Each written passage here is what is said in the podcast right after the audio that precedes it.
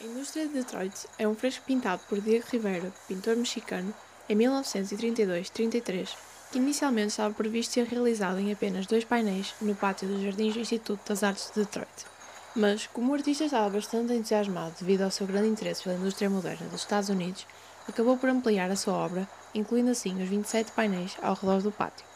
Rivera pretendia mostrar, através da pintura, como era o trabalho no dia a dia nas fábricas, nomeadamente na indústria da Ford Motor Company, o trabalho humano do povo e a sua relação com as máquinas, no tempo da América da Grande Depressão e New Deal.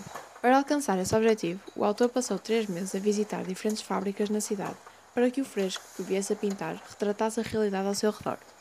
Assim, são representados e homenageados nesta obra os avanços feitos em vários campos científicos, como na medicina, nas tecnologias e na indústria, e pretendia também dar a ideia de que todas as ações e ideias são uma só, ou seja, que trabalhavam todos de igual forma para alcançar o mesmo objetivo.